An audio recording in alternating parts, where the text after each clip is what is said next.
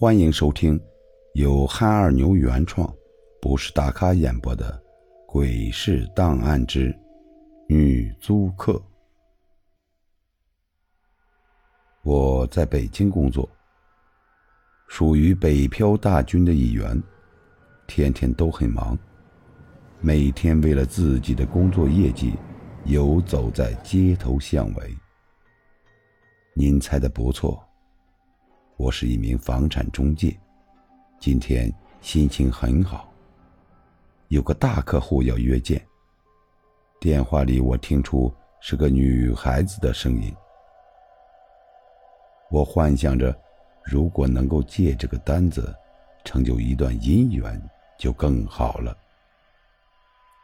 我们约好在光武路咖啡厅见面详谈。我骑着电动车在幸福路上走着。天气太热了，我在路边的小超市买了一瓶水。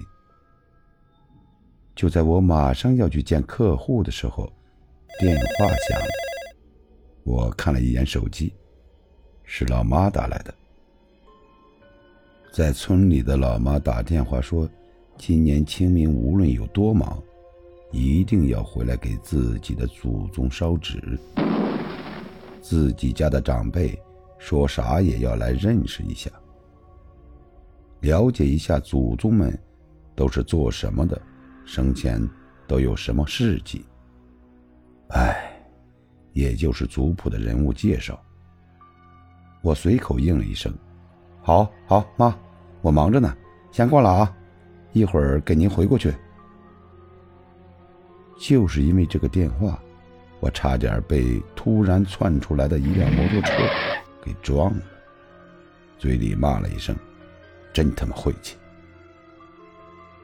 我每天忙着在这个大城市里养活自己，眼看马上三十岁了，到现在还没有个女朋友。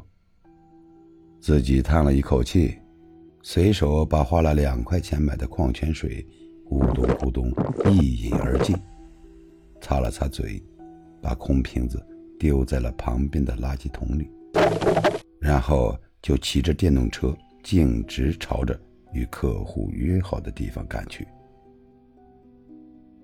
到了咖啡厅，我把车子停到路边，也没有来得及上锁，赶紧跑了进去。一推开门，我就看到一个女孩子独自坐在靠近窗户的位置，黑色柔顺的长发遮住了大半张脸。戴着墨镜，低头在看着手机。走近了些，就闻到了一阵淡淡的茉莉花的香味儿。我偷偷的深吸了一口气，顿时感到心旷神怡。我走上前，伸出手说道：“你好，我是小强，您是琪琪小姐吧？”女孩子放下了手里的手机，说道。你好，我是琪琪，坐下吧。你想喝点什么？嗯，谢谢，那就来杯花凉茶吧。顿了一下，我说：“琪琪小姐，您打算租一个什么样的房子呢？干什么用呢？”哦，我其实也没啥事儿，就是自己想租一个便宜点的房子临时用一下。也就用一个月吧。哦，这样啊。忘了跟您说，咱们这个房子最少要租一年的。您这一个月，这也太……没事，一年就一年吧，钱我不会少你的，你放心吧。房山区燕山那边，你不是说有个不错的房子吗？啥时候去看看？如果差不多就签合同。我一听这话，顿时高兴了起来。燕山那个房子都到了西六环外了，好长时间都没人要，地处偏僻，房子的位置也不太好，正发愁呢。没想到这个姑娘挺爽快，指名道姓的要去看看，还要立马签合同，顿时感觉女孩。又漂亮了几分。好啊，好啊，那抽您时间吧，我啥时候都行，听您安排。我立马说道。那好吧，今天晚上我开完会，我给你打电话，开车来接你，你就别坐车了，这样也方便点我急忙说道：“那怎么好意思呢？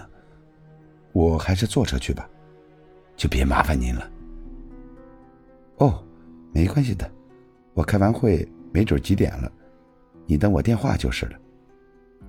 随后，女孩收拾了一下。就离开了。我赶紧给老妈回了一个电话：“妈，干嘛？我这很忙，没有时间回去的。清明节我就不回去了啊！再说了，我不是每年都没有回去过吗？今年不去也没啥事儿。”老妈在电话那头说：“强子，行，我请不动你。”你跟你爸说吧。随后就传来我爸的声音：“小兔崽子，反了你了！这么大了，老祖是谁都不知道了吧？